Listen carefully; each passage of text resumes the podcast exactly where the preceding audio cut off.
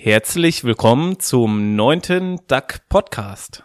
Ja, meine Damen und Herren, wer war das gerade? Natürlich unser Niklas, der ähm, heute mit unserer Serie weitermachen wird, ähm, reich werden für Anfänger. Ja, herzlich willkommen Niklas, auch von mir. Wir müssen uns ein Mikrofon teilen, mal gucken, wie das klappt. Technisch bin ich dann nicht beauftragt, aber Niklas, der ist heute da. Warum bist du da? Was hast du mitgebracht? Ja, ich habe heute meine Mappe von der Comdirect mitgebracht mit allen Zugangsdaten und da wollen wir doch dann mal ins Portal reinschauen und eventuell schon den ersten Trade abhalten. Genau, aber vorher werden wir ähm, unsere Serie fortfahren, unseren Dekalog durchzusprechen. Da kommt heute der dritte Punkt dran.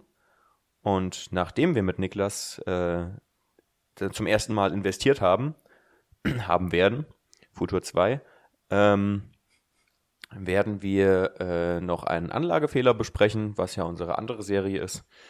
Und genau. Dann fangen wir doch gleich mal an mit dem dritten Punkt des Dekalogs. Hm, der dritte Punkt ist finanzielle Freiheit jetzt. Niklas, du als Neuling hier quasi im DAG, ähm, was kann das dann heißen? Ja, also ähm, ich denke, der schließt einfach an die anderen Punkte aus dem Dekalog an. Und finanzielle Freiheit ist ja das, was man sich letztendlich wünscht, wenn man Geld in die Hand nimmt. Und ähm, vielleicht ist es einfach eine Einstellungssache, oder Raimund? Genau, das ist eigentlich das, was wir uns dabei gedacht haben. Ähm, man soll eben jetzt sofort anfangen, Verantwortung für sein Leben zu übernehmen, Verantwortung für seine Finanzen zu übernehmen, um eben möglichst schnell zumindest finanzielle Sicherheit zu erreichen. Also finanzielle Sicherheit bedeutet ja, dass man den Lebensstandard, den man aktuell hat, irgendwie aus seinem ähm, Kapital decken kann, ähm, dass man das eben möglichst schnell erreicht, um sich unabhängig zu machen von Arbeitgeber, vom Staat und so weiter. Finanzielle Sicherheit oder finanzielle Freiheit? Was ist denn der Unterschied? Also finanzielle Sicherheit ist, ähm, wenn man so diese ganzen äh, Geldcoaches äh, und sowas liest, also ich habe mal irgendwie so ein Bodo Schäfer Hörbuch gehört bei YouTube. Ähm, äh, finanzielle Sicherheit ist, wenn man eben den aktuellen Lebensstandard, also sagen wir, ich brauche jetzt unbedingt jeden Monat 1000 Euro zum Leben, wenn man das eben aus, ähm, aus ja, Kapitaleinkünften decken kann. Finanzielle Freiheit hingegen ist, äh, wenn man sich alles kaufen kann, was man sich eben wünscht. Hm ich würde jetzt persönlich unter finanzieller Sicherheit irgendwie auch verstehen, so den Wohlfahrtsstaat oder zumindest den Sozialstaat, dass ich weiß, ich bin abgesichert. Aber das könnte irgendwie, wenn man sich darauf verlässt, könnte einen das irgendwie noch abhalten davon, überhaupt Vermögen aufzubauen, weil ich denken könnte, ich habe es ja nicht nötig oder so. Also so könnte man auch denken.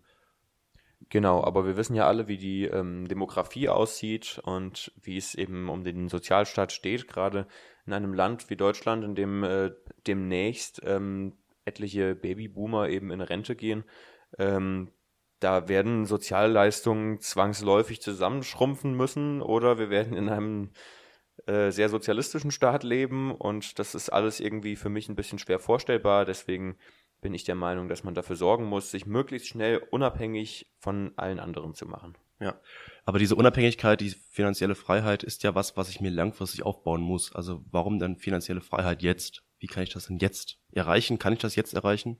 Ich kann das natürlich jetzt äh, nicht jetzt sofort erreichen, aber ich kann jetzt damit anfangen. Es geht eben darum, das Mindset eben jetzt so zu verändern, dass ich sage, okay, heute fange ich an, Verantwortung für mich zu übernehmen und sage nicht mehr, wenn ich kein Geld habe, der Staat ist schuld oder dein Arbeitgeber ist schuld oder sonst irgendwer, sondern beginne eben Verantwortung zu übernehmen und zu sagen, ich äh, kümmere mich jetzt drum, finanziell frei zu werden. Hattest du so einen Moment in deinem Leben, wo du wirklich gesagt hast, jetzt will ich damit anfangen oder so? Wie kann man sich das vorstellen? Äh, eigentlich nicht. Ich bin da ein bisschen mehr so reingerutscht. Ich habe das ja letzte Woche schon mal erzählt, ähm, dass mein Vater mich so ein bisschen auf das Aktienthema gestoßen hat. Ähm, dann meine große Schwester hat eine Zeit lang mal bei einem ähm, bei einer Finanzberatung gearbeitet und da habe ich das halt irgendwie immer so ein bisschen mitgekriegt. Und äh, ja, vor dem Hintergrund, dass man eben, also ich, seit ich mich erinnern kann, ist diese Demografiedebatte eben in den Nachrichten und das hat mich einfach dazu bewogen zu sagen, okay, ich, ähm, langfristig will ich das einfach, dass ich unabhängig bin vom Staat. Ja, aber zu diesem Schritt gehört ja auch, sag ich mal, ein gewisser Bildungsgrad und hier setzt ja eben der DAC auch an, ähm, weil ohne das Wissen, wie ich das jetzt angehe, meine finanzielle Freiheit zu gestalten, wird es natürlich schwierig, ähm, eigene Entscheidungen zu treffen, ähm, die dann auch wirklich frei sind. Ähm, Raimund, kannst du mal ein, ein paar Tipps geben, die vielleicht am Anfang der finanziellen Freiheit stehen? Wo sollte man anfangen? Okay, also zunächst sollte man sich vielleicht überlegen, ähm, wie viel Geld habe ich denn im Moment? Ähm, gebe ich das alles aus? Wahrscheinlich schon. Also bei den meisten Leuten ist es ja so, dass irgendwie am Ende des Monats nichts oder fast nichts mehr übrig ist von dem Einkommen. Und der erste Schritt eben zu sagen, ich will Wohlstand aufbauen, ist, dass ich eben einfach einen gewissen Teil meines, meines Nettolohns, also sagen wir mal, wir fangen mit 10% an, auf die Seite lege. Und dazu brauche ich entweder ein zweites Konto oder einen Sparstrumpf oder sonst irgendwas. Und da kommen jeden Monat, Anfang des Monats 10% rein und das Geld ist dann weg. Das gebe ich auch für nichts mehr anderes aus. Und wer das macht, der wird feststellen, dass er überhaupt keine Einbußen an Lebensqualität hat. Man kommt locker mit 10% weniger im Monat aus. Der zweite Schritt ist dann, wenn ich mein Einkommen erhöhe. Also ich sag mal jetzt junge Leute wie wir ähm, mit 24 äh, sind ja doch noch an einem Punkt, wo wir sagen, wir erhöhen unser Einkommen noch ein bisschen bis zum Lebensende dass ich einfach sage, okay, ich komme jetzt mit meinem Geld gut hin. Wenn ich jetzt eine Einkommenserhöhung habe, also sagen wir, ich verdiene jetzt 1000 Euro im Monat, lege 100 Euro weg und kriege jetzt 200 Euro im Monat mehr. Dann sage ich nicht, okay, die 200 Euro haue ich komplett auf den Kopf und äh, ähm, ja, mach damit, was ich will und erhöhe meinen Lebensstandard, sondern ich sage, von der Erhöhung spare ich 50% weg. So, und schon ist meine Sparquote eben nicht mehr bei 100 Euro, sondern bei 200 Euro also schon deutlich höher als 10% von meinen 1200 Euro, die ich jetzt im Monat habe. Und ich habe trotzdem noch einen Zuwachs an, ähm, äh, an äh, Lebensqualität beziehungsweise an, äh, ja, an, an Wohlstand. Und damit richten wir es natürlich nicht an die Allerärmsten, das wird immer so dargestellt. Natürlich gibt es Menschen, die können nichts zurücklegen, Leute, die zum Beispiel Hartz IV empfangen. Da ist wirklich jeder Euro wirklich schon geplant für das, was da ausgegeben werden soll. Aber so die untere, mittlere Mittelschicht zum Beispiel, die hat natürlich ähm, dann auch mal die Möglichkeit, was zurückzulegen, ohne jetzt großartig am Lebensstandard zu verlieren. Wie hoch ähm, würdest du jetzt den Grad an Disziplin einschätzen, den man da aufbringen muss? Ähm, ja, ist ja schon eine gewisse Form des eisernen Sparens. Mhm. Es ist, also, ja, es ist eben gar nicht so eisern, weil man eben am Anfang des Monats was weglegt und wenn man das wirklich auf ein anderes Konto überweist und man muss sich wirklich nur diesen einen Grundsatz merken, ich gehe nie an dieses Konto dran, außer es ist ein Notfall. Und Notfall meint nicht, ich brauche jetzt für einen Urlaub vielleicht doch nochmal ein bisschen Geld oder äh, der Fernseher, der flackert ein bisschen, ich brauche einen neuen, sondern wirklich einen Notfall. Also das Geld ist wirklich dafür da, wenn, was weiß ich, wenn ich eine, äh, wenn ich, wenn, wenn die Heizung im Keller ausfällt und ich brauche eine neue Heizung, dann habe ich das Geld dafür da. Ja, aber jetzt hast du vielleicht ein, nur ein 4K-Fernseher, jetzt ist die IFA und jetzt kommt schon wieder 8K. Äh, was machst du da? Nichts. Und äh, was ich auch noch sagen wollte, es gibt ja die Möglichkeit, mehrere Konten zu eröffnen. Ich kann auf verschiedene Konten äh, Geld sparen, auf mein Notfallkonto, aber ich kann auch auf dem Urlaubskonto meinetwegen sparen oder für irgendwas, dass ich das Geld mal ausgebe, weil wenn man mal anfängt zu sparen, dann häuft sich dann doch ein bisschen Geld an man hat dann irgendwie auch mehr Flexibilität, mal was auszugeben, wenn man mal was machen will. Äh, das soll ja auch nicht fehlen, dass man auch mal in den Urlaub fahren kann und spontan mal Spaß haben kann. Aber das habe ich eben auch nur, wenn ich dann wirklich auch mal spare. Und ich muss dann nicht mehr für den Urlaub sparen, sondern ich kann halt auch mal in den Urlaub sparen. Aber die Idee ist natürlich nicht, das gesamte Gesparte auf den Kopf zu hauen. Aber ich kann mir ja schon vorher überlegen, welches Konto wofür da ist und so weiter und welche Summe wofür. Und dass ich nicht mit meinem Geld für die Notfälle, wie du gesagt hast, äh, irgendwo mal in die Südsee fahre oder so. Äh, das ist nicht die Idee. Aber trotzdem, ich fühle mich jetzt, wenn ich ein bisschen was angespart habe, irgendwie auch ähm, entspannter, weil ich irgendwie mal eine Summe habe und kann dann auch mal eine Zeit lang auskommen, wenn ich jetzt mal meinen Job verliere oder sowas. Auf jeden Fall. Und gerade wenn man eben so Studentenjobs macht, macht also wie, wie ich jetzt zum Beispiel, ich dirigiere halt zwei Orchester, da kommt ein bisschen was rum und dann habe ich mal hier einen Schüler und da einen Schüler wenn ich mir jetzt überlege, es kommen jetzt zwei Monate lang keine Schüler, da brauche ich jetzt keine Angst zu haben, dass ich mir auf einmal nichts mehr leisten kann, weil ich habe ja irgendwie, ähm, ich habe das Geld, was ich angespart habe, habe ich ja und das kann man ja auch langsam aufzehren. Oder ich setze eben einfach mal eine Sparplanrate aus. Genau. Also Sie sehen, es geht erstmal darum, überhaupt zu sparen, ähm, diesen Gedanken zu haben, ich bin irgendwie für mich selbst verantwortlich und nicht der Staat oder mein Arbeitgeber und so weiter. Ähm, und da sind wir erst nochmal vor dem Schritt, dass ich überhaupt Geld in Aktien stecke. Viele Deutsche haben ihr Geld auf dem Girokonto rumliegen. Das ist ja auch nicht die Idee finanzieller Freiheit. Das, da kommen wir aber noch später dazu. Beziehungsweise waren wir letzte Woche schon mit dem Zinseszinseffekt, dass man eben das Geld nicht rumliegen lässt, sondern auch arbeiten lässt, wie man das so sagt. Niklas, ähm, bist du finanziell frei? Hm. Das ist äh, aktuell eine sehr schwierige Frage.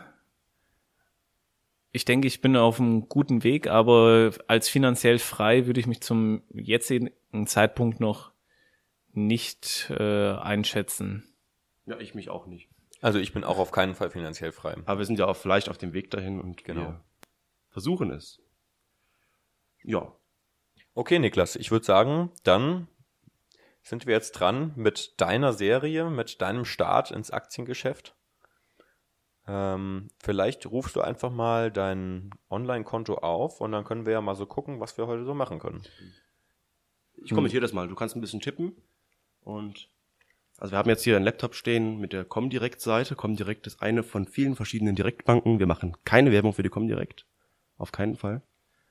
Aber Niklas hat sich eben, wie er schon im letzten oder in dem vorletzten Podcast gesagt hat, ähm, ein Depot bei der Comdirect angelegt und da bekommt man dann eine Zugangsnummer und ein, eine PIN. Und die Und- gibt er jetzt ein. Mhm. Und dann als nächsten Schritt werden wir ihm ein paar Tipps geben, was man eben so machen kann, wie man gut starten kann. Ähm, ja, und dann legen wir einfach gleich mal los. Niklas, warst du denn schon mal vorher drin oder bist du das erste Mal wirklich darin?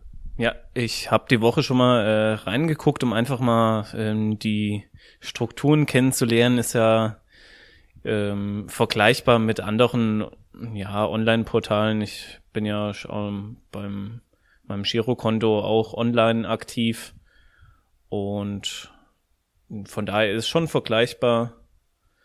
Ähm, aber bietet natürlich mit dem Depot noch ähm, etliche Optionen mehr.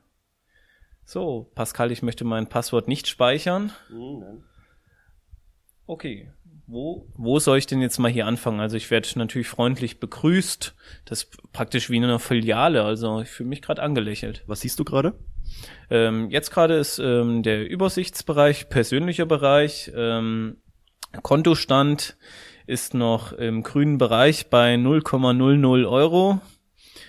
Ähm, mir wird angeboten, meine Wertpapiere von anderen Depots zu übertragen. Da kann ich eine Prämie von bis zu 1000 Euro einkassieren, wenn ich äh, 100.000 Euro übertrage. Ähm, das machen wir mal in einer anderen Folge vielleicht, Folge 99 oder so, aber heute nicht. Das habe ich mal gemacht. Ähm, ich bin zu Comdirect umgezogen. Ich hatte vorher schon ein Depot bei einer Bank, die ein bisschen teurer war. Und da musste ich dann irgendwie 20 Euro pro Order zahlen. Und das war mir dann doch ein bisschen zu happig dafür, dass ich kleinere Belege, Beträge eben dann doch anlege. Und eben auch wegen der Flexibilität mit Wertpapiersparplänen, die gab es da leider auch nicht. Also es bringt nichts, sich jetzt äh, alle Banken anzugucken und äh, zu gucken, welches Depot ist wirklich perfekt und so weiter. Es gibt immer die Möglichkeit, das Depot kostenlos umzuziehen. Das ist wirklich keine große Sache und die Banken helfen da auch dabei. Genau, jetzt haben wir natürlich festgestellt gerade, dass du noch kein Geld auf deinem Konto hast, auch auf dem Verrechnungskonto noch nicht.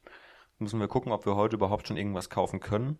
Ich könnte mir aber vorstellen, dass wenn du zum Beispiel einen Sparplan anlegen willst, dass wir dann ähm, praktisch jetzt für den 15. zum Beispiel ähm, einen Sparplantermin festmachen müssten. Dann müsstest du halt bis dahin das Geld auf dein Verrechnungskonto überweisen.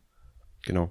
Also wir sehen jetzt hier oben verschiedene Reiter, persönlicher Bereich, darunter ist dann Depot, Order, Konto und Karte, Geldanlage.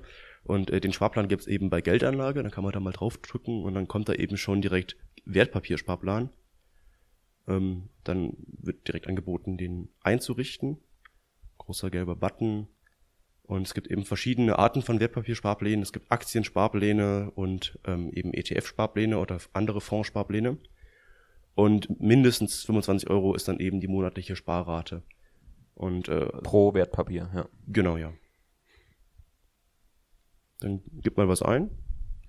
Ja, genau, 25 Euro finde ich jetzt für einen Einstieg, glaube ich, ist mal ein guten Betrag. Einfach erstmal, um zu sehen, wie das läuft, wie sich das entwickelt. Und die habe ich jetzt hier auch mal eingegeben. Ähm, vielleicht gleich ein Kommentar dazu. Ähm, äh, zu sinnvoll zu diversifizieren, ähm, würde ich vielleicht gleich mit 50 Euro anfangen, dann kannst du zwei verschiedene Fonds besparen.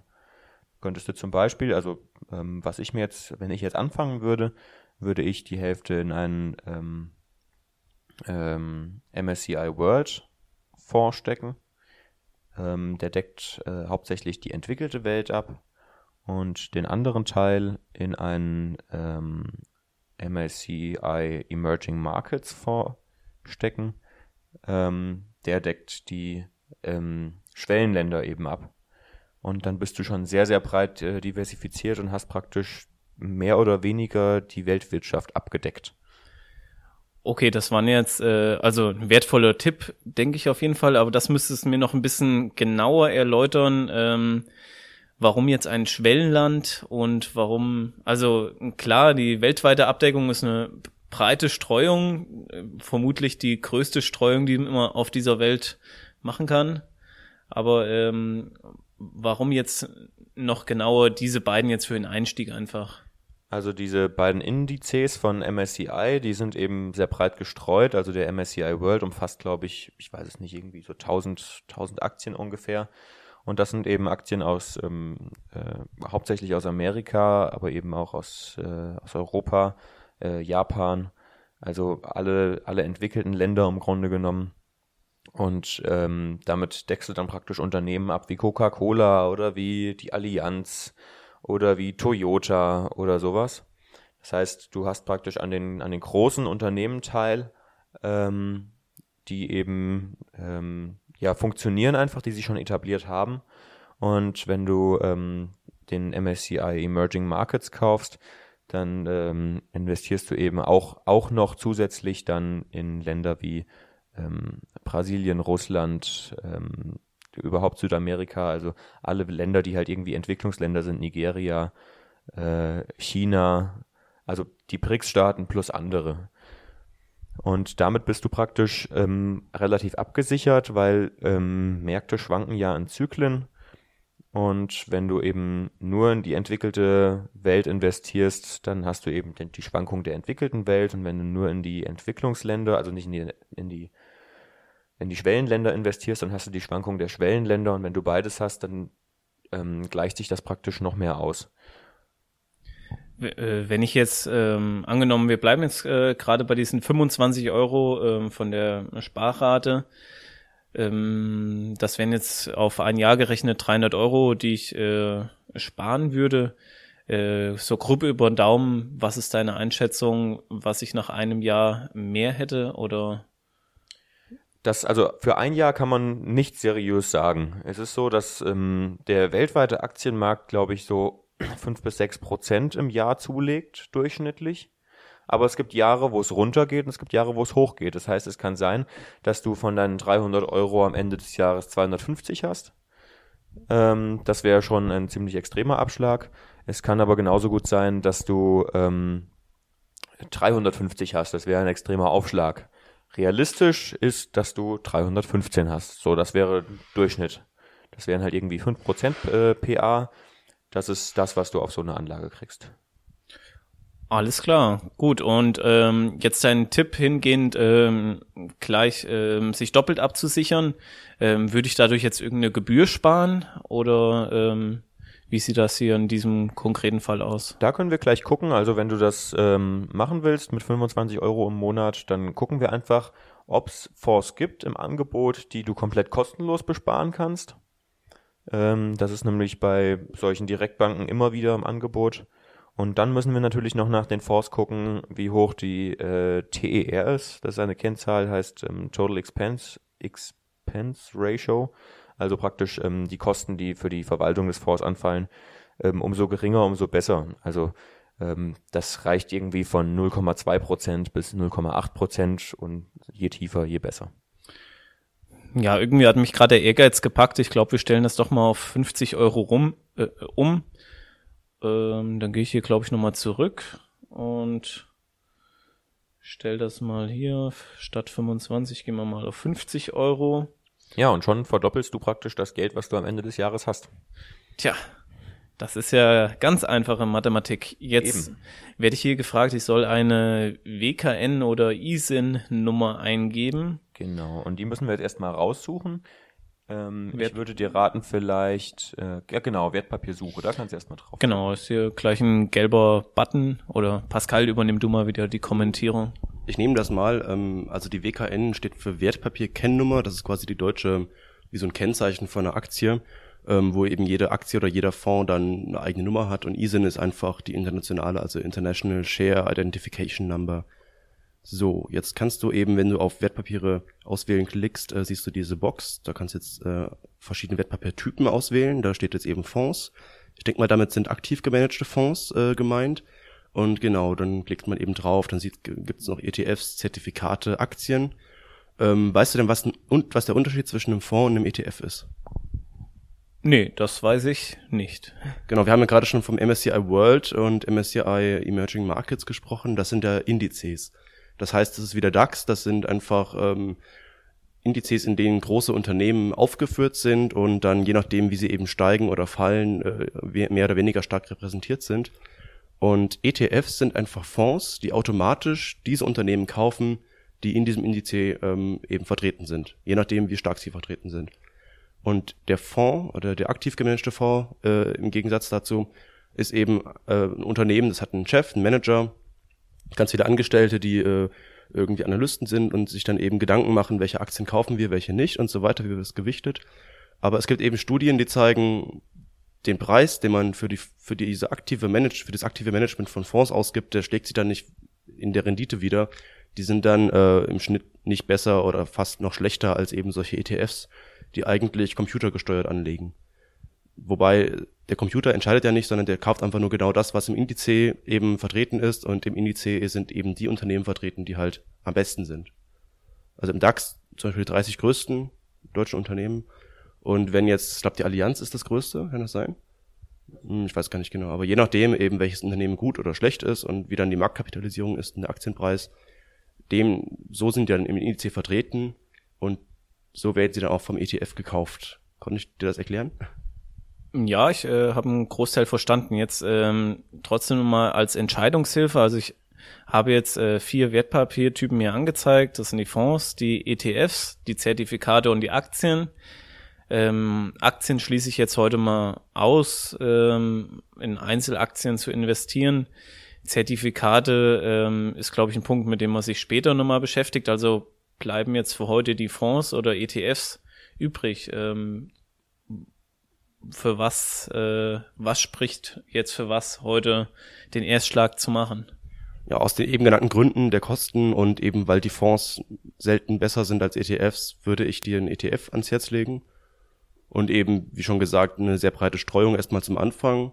Da hast du dann eben diese Fonds im Depot, kannst gucken, wie die steigen oder fallen, was ja auch passieren kann. Und eben, indem du jetzt dich nicht spezialisierst auf, was weiß ich, irgendwelche Modeartikel oder sowas, ähm, da gibt's für jede kleine Sparte auch eigene ETFs. Ähm, da ist man dann ein bisschen riskanter unterwegs. Und eben, wenn man jetzt den MSCI World hat und MSCI Emerging Markets, das sind eben Indizes und da gibt's verschiedene ETFs wieder von verschiedenen Anbietern. Also die kommen direkt, Hausmarke ist Comstage, die setzen eigene ETFs auf. Es gibt iShares von BlackRock, es gibt ähm, DBX-Trackers von der Deutschen Bank. Und ähm, kannst du da auch suchen? Nee, kannst du irgendwie nicht, ne? Schade. Aber es gibt ja noch verschiedene Plattformen, sowas wie börseard.de ähm, oder börse.de. Ja, genau, das wäre jetzt meine Frage. Also hier ähm, werden jetzt unter ETFs die ähm, Namen logischerweise angezeigt, dann ein sogenannter Spread-Wert. Was ähm, sagt er mir jetzt zum Beispiel bei Comstage, äh, DAX, äh, mit 0,07 Prozent im Plus. Ist das jetzt für mich ein Anhaltspunkt, ähm, ja, der also, mir eine Empfehl Empfehlung ausspricht oder eher nein? Also der Spread ist erstmal eine Sache der Börse. Ähm, da geht es praktisch drum, was du an, ähm, an die Börse eben zahlen musst. Je geringer der Spread ist, umso geringer ist eben auch ähm, das, was du eben an die Börse zahlen musst. Und weil ETFs eben Exchange Traded sind, also ETF heißt Exchange Traded Fund, ähm, deswegen haben die eben auch einen Spread. Und das heißt, ähm, das ist praktisch der Unterschied, den der Verkäufer zum Käufer zahlt. Das heißt, wenn der Spread jetzt bei 0,7 Prozent ist, ähm, dann zahlt eben der Verkäufer, äh, der Käufer zahlt 0,7 Prozent mehr, als der Verkäufer am Ende kriegt. Ja, okay, also praktisch wie eine Gebühr in so, dem Sinn. Sozusagen, genau. Ja, Pascal hat jetzt gerade mal ähm, Börse ARD aufgerufen und sucht da gerade den MSCI World. Ja, ich finde irgendwie diese Übersicht gerade etwas unübersichtlich, weil da kommt direkt, ich habe jetzt hier eine riesenlange Liste von Fonds, die ich besparen kann. Und das sind elf verschiedene Seiten. Deswegen, weil wir ja schon wissen, dass wir eine MSCI World ähm, kaufen wollen, kann man zum Beispiel bei börseard.de ähm, da nach dem Suchen, ich habe jetzt einfach gesucht nach Comstage MSCI World, weil Comstage ist eben ähm, eben die Firma der Comdirect, die diesen Fonds aufsetzt. Und MSCI World ist der Index, den ich da besparen will. Also diesen Fonds, der sich daran ausrichtet. Und ich sehe dann eben, wenn ich die Seite gefunden habe, die ISIN und die WKN. Die ISIN, da steht dann LU 039 und so weiter. Also der Fonds ist scheinbar in Luxemburg. Und WKN ist ETF 110. Das ist, wie ich schon gesagt habe, dann eben diese Wertpapier-Kennnummer. Ähm, und nur dieser Fonds hat dann eben diese Kennnummer und die kann ich jetzt bei der Comdirect dann einfach eingeben. ETF 110. Und äh, dann können wir nochmal weitersuchen nach Comstage Emerging Markets oder so.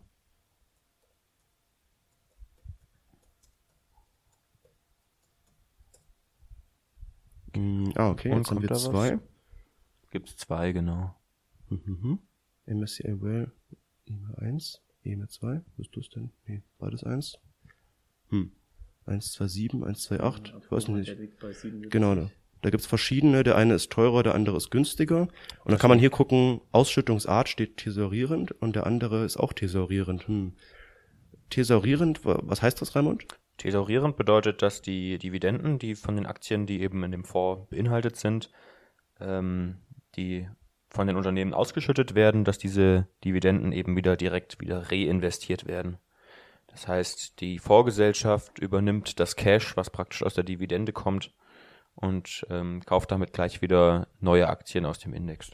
Jetzt steht hier was anderes. Guck mal, der eine heißt Comstage MSCI Emerging Markets Leveraged, zweimal daily.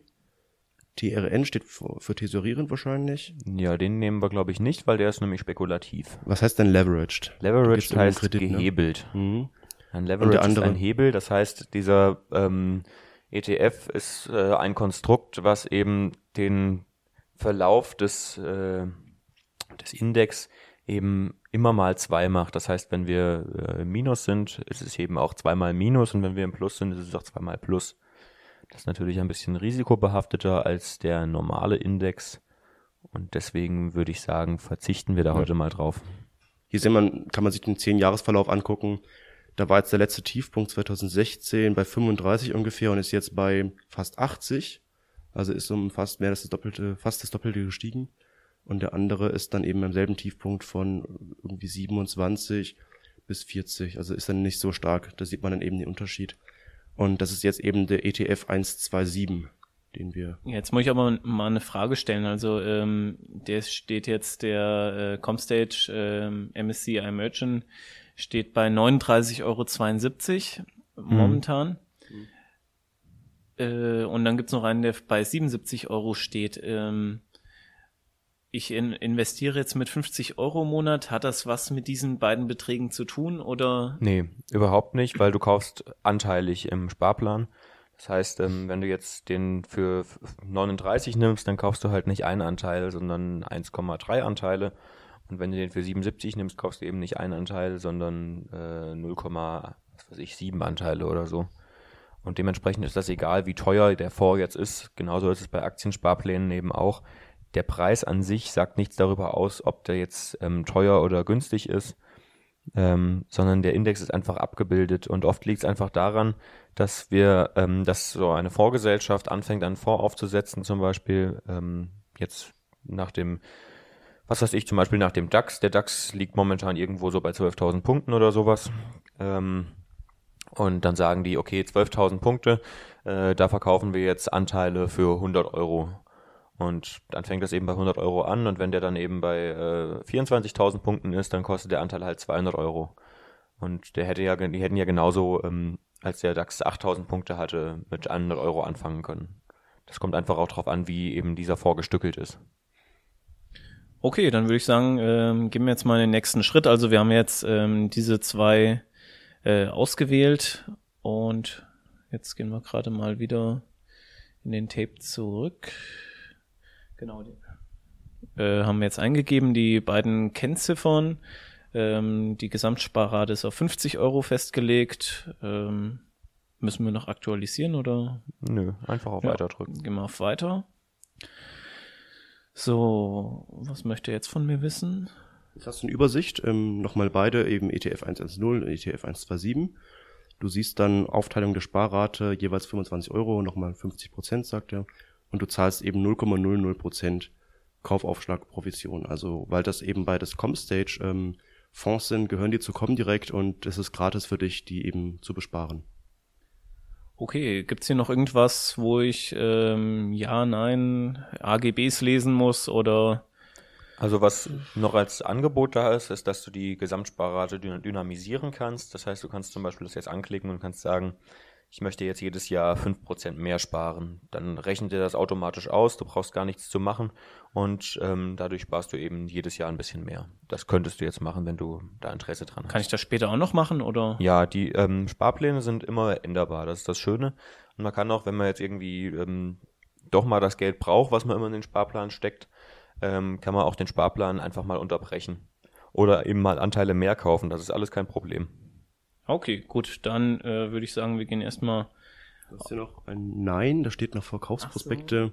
Mir ist bekannt, dass die wesentlichen Anlegerinformationen des Fonds, äh, der Verkaufsprospekt und der letzte veröffentlichte Jahres- und halt Halbjahresbericht in der geltenden Fassung auf der Wertpapier-Detailseite zum kostenlosen Download bereitstehen. Also da wollen sie eben sicher gehen, dass du dich auch darüber informiert hast. Aber das haben wir, also der Fonds läuft eben, wie er läuft, wie eben die Wirtschaft läuft, ne? Ja, das ist mir bewusst und wie gesagt, wir sind jetzt, glaube ich, auch im Bereich, wo man ein bisschen ausprobiert, äh, um das Ganze kennenzulernen. Gehen wir mal auf Weiter und jetzt muss ich noch dem Sparplannamen äh, eingeben. Nenn ihn doch ähm, finanzielle Freiheit für Anfänger oder reich werden für Anfänger. Ja, das sagt mir zu. Gemäß unserer Serie. Mhm, genau. Und dann kannst du dann gleich noch das Intervall einstellen. Das heißt, ob du ähm, monatlich oder vierteljährlich eben einzahlen willst, aber monatlich ist ja schon sinnvoll, wenn du bei 50 Euro bist. Ähm, Genau, dann- und dann kannst du den Kauftag noch festlegen. Das ist, glaube ich, immer entweder der erste, der 17., der, fün äh, der erste, der siebte, der 15. oder der äh, 22. 23. genau. Das heißt, ähm, es gibt vier Termine im Monat, die optional möglich sind. Und weil du ja jetzt noch kein Geld drauf hast, nehmen wir den 15. Der liegt jetzt ja ähm, eine Woche in Zukunft. Ja.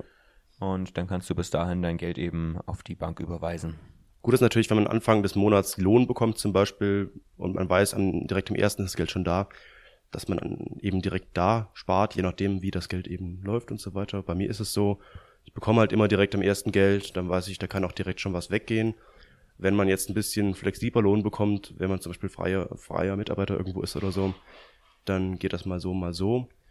Also andere bekommen am Ende des Monats Geld.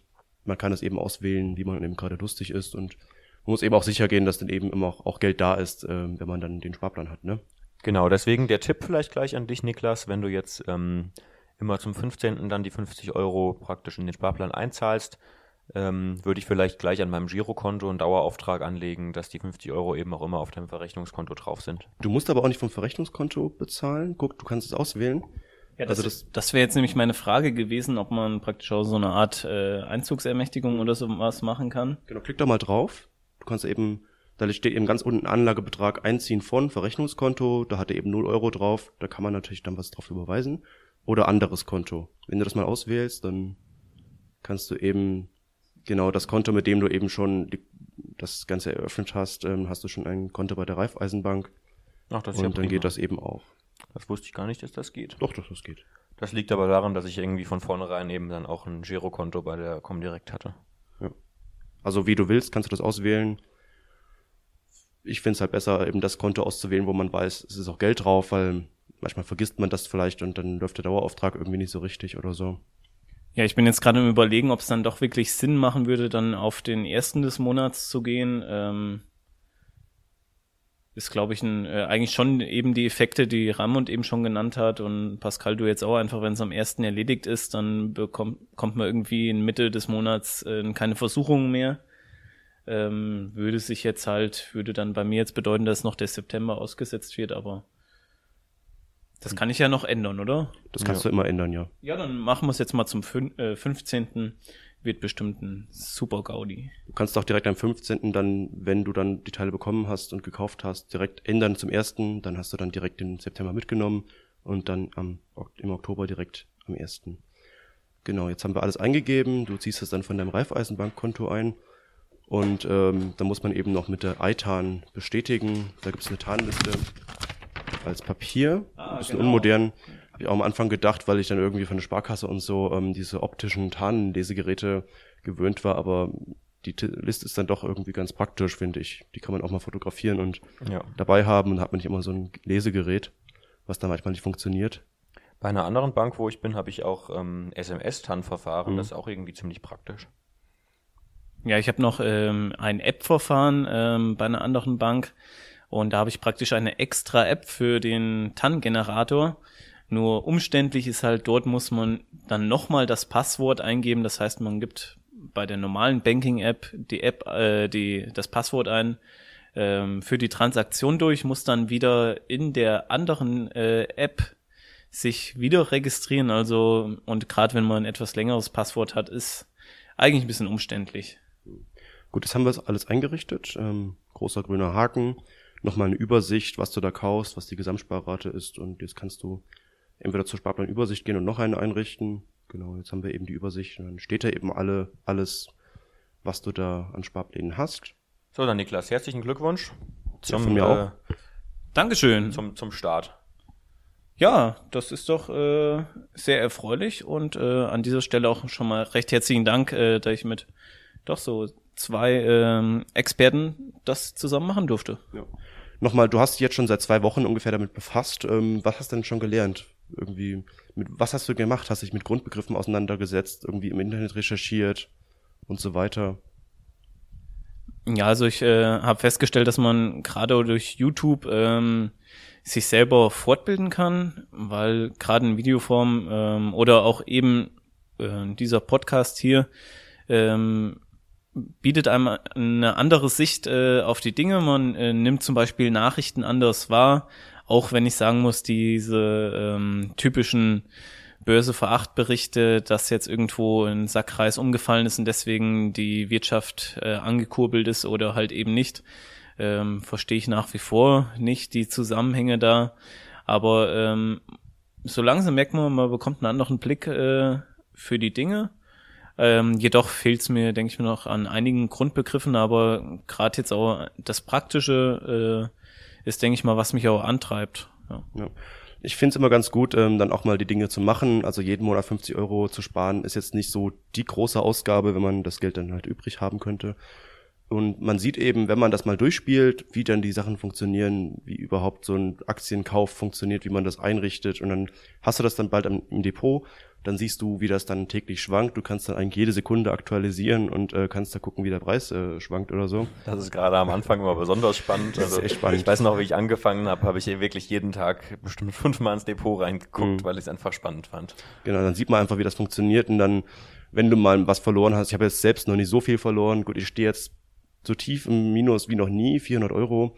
Aber ich ärgere mich jetzt, dass ich gerade nicht nachkaufen kann, weil ich einfach keinen Cash zur Verfügung habe. Aber man muss halt damit umgehen können, dass auch mal dann die Aktien sinken und so weiter und darf dann nicht die Hände über den Kopf zusammenfalten, sagt man das so, ähm, und dann wieder alles verkaufen und äh, alles hinschmeißen. Das ist eben die Sache, dass man eben sich mal daran gewöhnt, dass Aktien halt schwanken und nicht nur steigen. Ne? Richtig. Also mein Depot zum Beispiel war auch schon mal 15% im Plus. Jetzt mittlerweile bin ich nur noch bei nur noch bei 12% im Plus. Ähm, das ist natürlich auch nicht so schön anzusehen, wie die Gewinne zusammenschrumpfen. Aber äh, so ist das eben. Ja, viele kaufen vielleicht Aktien oder Fonds, weil sie einen Berater haben, der das halt irgendwie gesagt hat und dann ist das Ding vielleicht im Minus und dann haben sie da was gegen den Berater, weil er denen irgendwas Falsches versprochen hat scheinbar. Aber so ist nun mal die Börse und es geht ins Minus und das ist ähm, eben dann mein eigenes Risiko, wenn ich Aktien kaufe und nicht das Risiko meines Beraters oder meiner Bank und so weiter. Das ist ja auch dieses finanzielle Freiheit, dass ich irgendwie auch mich selbst dafür verantwortlich mache. Und wenn ich eine falsche Entscheidung getroffen habe, dann habe ich die einfach getroffen und dann kann ich da irgendwie das nächste Mal die Entscheidung besser treffen oder ich warte halt ab und es wird vielleicht besser. Das ist eben so, das muss man sich eben selbst überlegen. Ja, also ich denke mal, wir haben ja heute auch eine langfristige Anlage getroffen, wenn ich das jetzt alles richtig verstanden habe. Das ist ja jetzt kein ähm, Tagesgeschäft. Mhm. Ähm, dennoch, wann wäre jetzt der Punkt, wo die Sektkorken knallen äh, müssten, wenn ich jetzt in mein Depot gucke und sehe, das ist um wie viel Prozent gestiegen, wo ich jetzt wirklich sagen muss, hey, jetzt habe ich was erreicht? Ganz klar, keine Ahnung. Ähm, also jetzt vor dem 15. nicht, weil dein Depot ist ja noch leer. Wenn die dann am vielleicht 17. oder so drin sind, es dauert manchmal ein bisschen länger, bis dann die Dinger drin sind, dann könnte es sein, dass natürlich die Weltwirtschaft gerade explodiert und äh, in die Höhe steigt oder fällt, wie auch immer. Ob dann Sekt, äh, Sektkorken knallen, ähm, ist natürlich deine Sache. Ich bin nicht so der Sektfan, aber man kann da natürlich nicht versprechen. Es ist eine langfristige Anlage, eine langweilige Anlage eigentlich, so ein großer ETF äh, breit gestreut. Das ist jetzt nichts, wo du groß ähm, es ist spekulierst. Ein, ja, es ist ein Basisinvestment. Also die beiden ETFs, die wir heute einkaufen, sind ein absolutes Basisinvestment. Da hast du keine hohen Schwankungen und ähm, das wird rumdümpeln über die Jahre hin.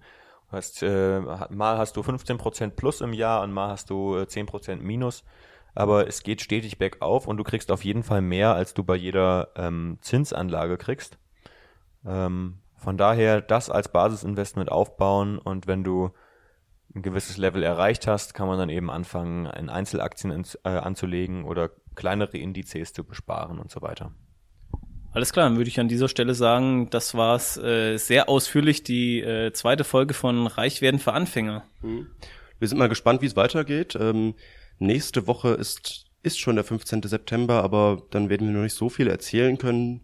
Was willst du bis nächste Woche machen? Willst du noch mal irgendwas einlesen oder so? Wir lassen uns mal überraschen. Und wir werden wahrscheinlich schon am Mittwoch podcasten, haben wir, glaube ich, besprochen. Raimund wird im Urlaub sein, mhm. aber es wird natürlich etwas kommen. Das heißt, äh, machen wir nächste Woche wieder reich werden für Anfänger in Extended Version. Irgendwas müssen wir uns überlegen, Niklas. Mal gucken. Und dann sind wir eigentlich schon mit dem Punkt zwei fertig und Punkt drei ist, ähm, wie schon in den letzten Folgen, der Anlagefehler von Raimund. Genau, ist kurz und knapp. Äh, ich habe ja vor einigen Wochen äh, die Broschüre zugesendet gekriegt, ähm, wo eben acht typische Anlegerfehler drin stehen. Und heute sind wir bei Fehler Nummer vier. Und ähm, Fehler Nummer vier, was eben viele machen, ist ähm, versteckte Risikofaktoren übersehen. Das heißt, ähm, zum Beispiel zu denken, man sei äh, diversifiziert, aber dabei ist man es gar nicht. Wenn man zum Beispiel sagt, okay, ich habe ja Aktien aus Europa und aus Amerika, aber gar nicht so genau eben guckt, ob die die gleichen Märkte bedienen oder unterschiedliche Märkte bedienen. Oder ähm, ja, man soll eben einfach aufpassen, dass man ähm, nicht von einzelnen Währungen abhängig ist, dass man nicht von einzelnen Märkten abhängig ist. Und das ist ja auch gerade das, was wir heute mit Niklas gemacht haben. Wir sind praktisch ähm, unabhängig zumindest von einzelnen Märkten. Ähm, von Währungsschwankungen natürlich nicht so ganz, ähm, weil die Vorgesellschaften ja in einem Land sitzen. Luxemburg war das, glaube ich, ne? Und ähm, ja, von daher sind wir nicht ganz währungsunabhängig, aber zumindest schon mal äh, marktunabhängig. Ja, das war im Grunde genommen alles, was da drin steht. Und man muss eben aufpassen, dass sich eben solche versteckten Risiken nicht häufen. Ähm, das, Ganze ist hier auf äh, einer halben Seite zusammengefasst, also es ist nicht so besonders viel. Ich habe es jetzt noch ein bisschen kürzer zusammengefasst. Ähm, ja, ich glaube, das war es eigentlich auch schon. Ja, vielen Dank, dass Sie zugehört haben. Äh, gestern hatten wir, glaube ich, 65 Abonnenten, so viel hatten wir noch nie, laut Google. Wow. Hm, aber das können auch einfach An Aufrufe sein, aber gerne freuen wir uns, wenn Sie uns ähm, schreiben, uns anrufen, bewerten, beschimpfen, Kritik äh, abliefern und so weiter dass wir merken, da ist jemand. Und Sie finden uns unter Aktien mit C.net. Ja. Sie können uns auch erreichen per Mail an vorstand.aktien mit C.net oder Sie können uns auch anrufen unter der Nummer 0011 30844 41311. Wir haben auch Instagram, Facebook, Twitter, YouTube Und das war's. Genau. Für heute auch. Ähm, schön, dass Sie eingeschaltet haben. Herzliche Grüße. Der Duck. Over and out.